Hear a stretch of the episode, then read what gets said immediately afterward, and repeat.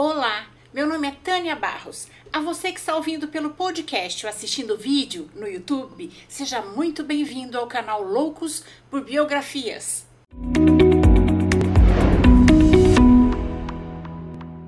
Mas antes de começarmos, eu quero agradecer a todos que estão me apoiando financeiramente no Catarse, se tornando membro do canal, esse apoio é muito importante para que eu possa continuar com esse projeto, trazendo sempre novidades para vocês. Agradeço também a todos que estão dando like, comentando, compartilhando as biografias, dando cinco estrelas no Spotify. Isso ajuda muito o canal a crescer. Agora vamos lá, senta que lá vem história. Hoje vamos conhecer a biografia de Alan Turing. Ele foi um matemático, lógico, criptoanalista britânico pioneiro na ciência da computação e na formalização do conceito do algoritmo. Por isso, é conhecido como o pai da computação. Turing também foi um dos responsáveis por decifrar o código das máquinas Enigma alemãs, utilizada para a comunicação entre os nazistas durante a Segunda Guerra Mundial, o que encurtou a guerra em pelo menos dois anos, salvando milhares de vidas. Alan Madison Turing nasceu no dia 23 de junho de 1912 em Londres. Seu pai, Julius Turing, era filho de um clérigo de uma família de comerciantes escoceses que haviam se estabelecido nos Países Baixos. A mãe de Alan, Ethel, era filha de Edward Stone, engenheiro-chefe da estrada de ferro Madras. O trabalho de Julius tinha trazido sua família para a Índia Britânica, onde o seu avô havia sido general do exército bengali. Mas Júlio e Ethel queriam que seus filhos fossem criados na Inglaterra. Então se mudaram para Maida Vale, um distrito residencial no oeste de Londres. Turing tinha um irmão mais velho, John, ele teve uma infância rígida e estudou na tradicional escola britânica Sorbonne. Desde cedo demonstrou interesse pelas ciências e pela lógica. Com 15 anos, já resolvia complexos problemas de matemática, sem nem nunca ter estudado cálculo. Aos 16 anos, conheceu Christopher Morcom, por quem sentiu uma forte atração e descobriu-se homossexual. Em 1930, graduou-se em matemática pela Universidade de Cambridge. Nesse mesmo ano, o seu amigo Christopher, por quem tinha sentido atração, morreu repentinamente. Desde essa época, Turing passou a fazer perguntas fundamentais. Ele dizia: Eu achava possível que um espírito, no momento da morte, ir para um universo separado do nosso. Mas agora considero espírito e matéria tão conectados que isso seria uma contradição. O que é a mente? Qual a relação entre a mente e a matéria? São coisas diferentes que podem ser separadas e existirem em lugares diferentes? Ou são a mesma coisa? A mente é só uma máquina? Essas perguntas fascinaram Turing por toda a sua vida. E ele refletia enquanto praticava seu esporte favorito, a corrida. Aos 24 anos, consagrou-se com a projeção de uma máquina que, de acordo com o sistema formal, pudessem fazer operações computacionais. A máquina teórica de Turing pôde indicar que sistemas poderosos poderiam ser construídos. Tornou possível o processamento de símbolos ligados à abstração de sistemas cognitivos e à realidade concreta dos números. Isso é buscado até hoje por pesquisadores de sistema com inteligência artificial. Para comprovar a inteligência artificial ou não de um computador, Turing desenvolveu um teste que consistia em um operador não poder diferenciar se as perguntas e respostas elaboradas pelo operador eram vindas ou não de um computador.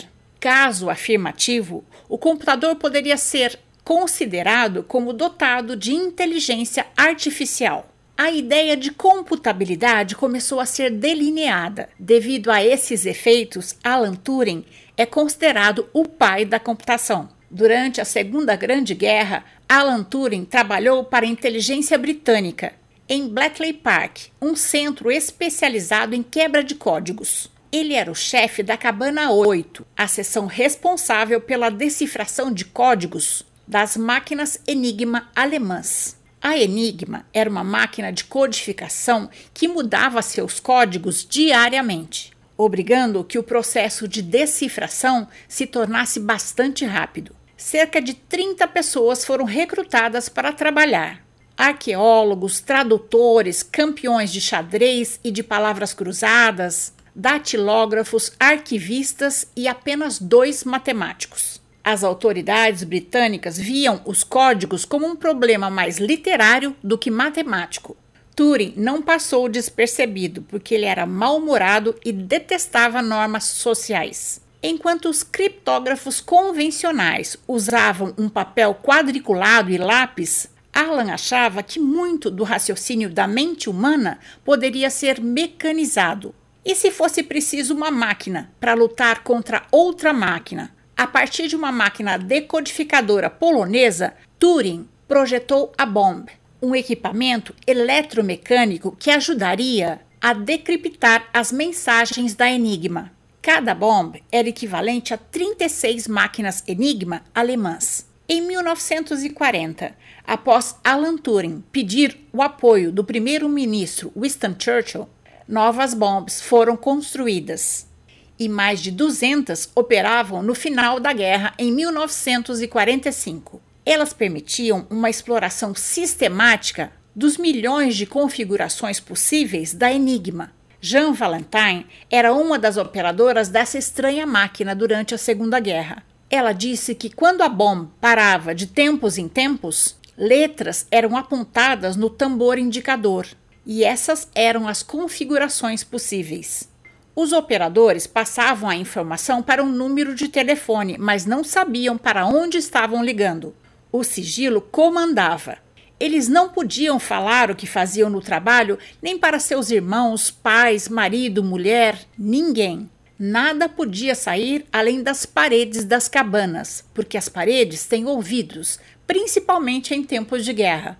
E as bombas foi um dos segredos mais bem guardados durante a Segunda Grande Guerra. Com elas não se decodificava uma mensagem de vez em quando, mas sim milhares de mensagens. Os ingleses agora tinham acesso a muitas informações: ordens de ataque ou retirada dos nazistas, os relatórios de combate, o moral das tropas, as condições materiais, os boletins meteorológicos, relatório de danos, pedidos de reforços, o resultado do reconhecimento naval e aéreo, mas Além desse importante papel desempenhado na guerra pela bomba, essa foi a primeira vez que uma máquina entrou num campo que até então era domínio da inteligência humana.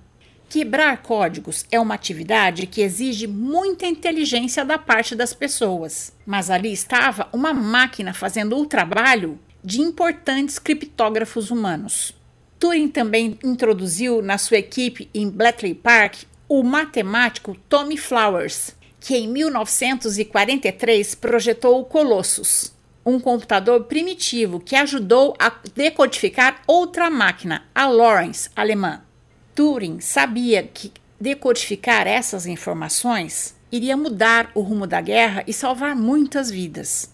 E passava sete dias por semana sem sair da cabana, tentando decodificar os códigos da Enigma Naval. Os dias se misturavam, até que numa noite iluminada, Turing inventou um método matemático para sincronizar dois textos criptografados, multiplicando assim as possibilidades de codificação.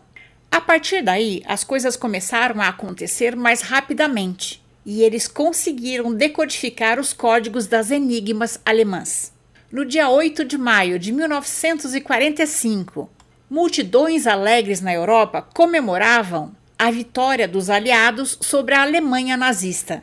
Alan Turing merecia ter celebrado ao lado da família real e tratado como um herói nacional, mas ao invés disso, ele foi retirado da história oficial. Turing sabia demais sobre assuntos delicados. Sua personalidade difícil e sua homossexualidade o distinguiam onde quer que ele fosse e as autoridades ficaram preocupadas.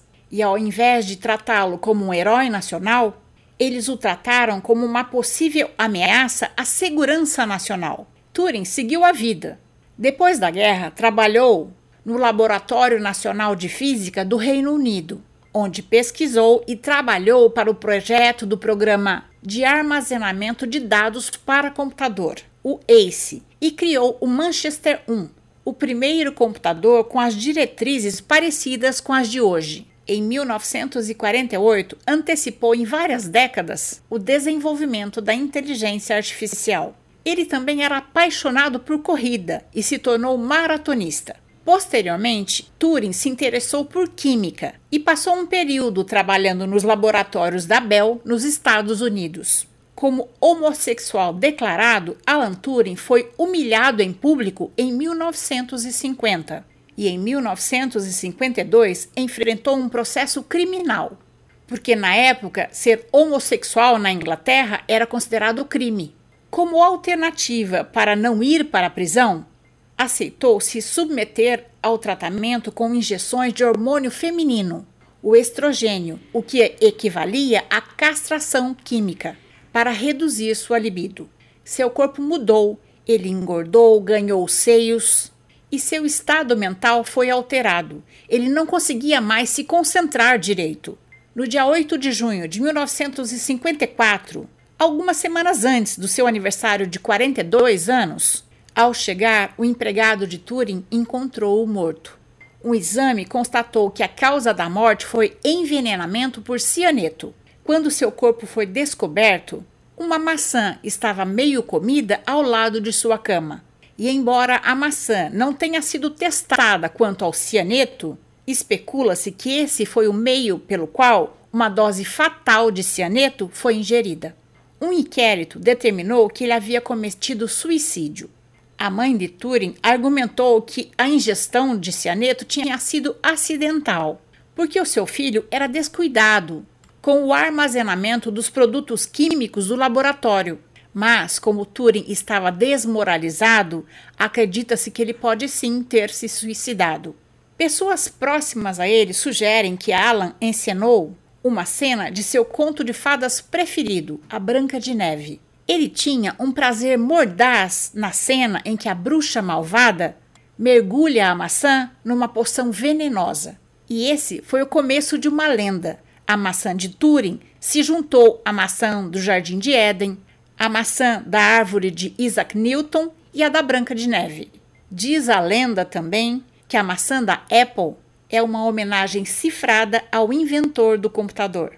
Por muitos anos foram feitas campanhas que envolveram ativistas da tecnologia da informação, do meio político e do público LGBT. Após uma campanha feita pela internet direcionada ao governo britânico, no dia 11 de setembro de 2009, ou seja, 55 anos após a morte de Turing, o então primeiro-ministro do Reino Unido, Gordon Brown, fez um pedido de desculpa oficial em nome do governo britânico.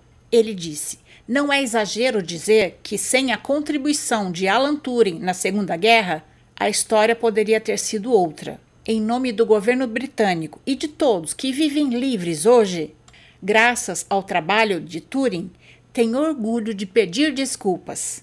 Você merecia muito mais.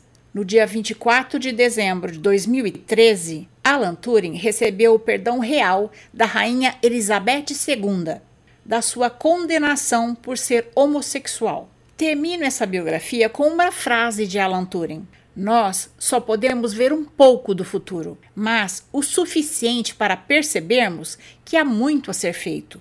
E essa é a nossa história de hoje. Eu espero ter contribuído para que seu dia seja bom. Se você gostou, deixe seu joinha, faça seu comentário, avalie o canal com 5 estrelas no Spotify e siga o canal para conhecer as próximas histórias também. Encontro vocês na próxima biografia do canal. Até lá!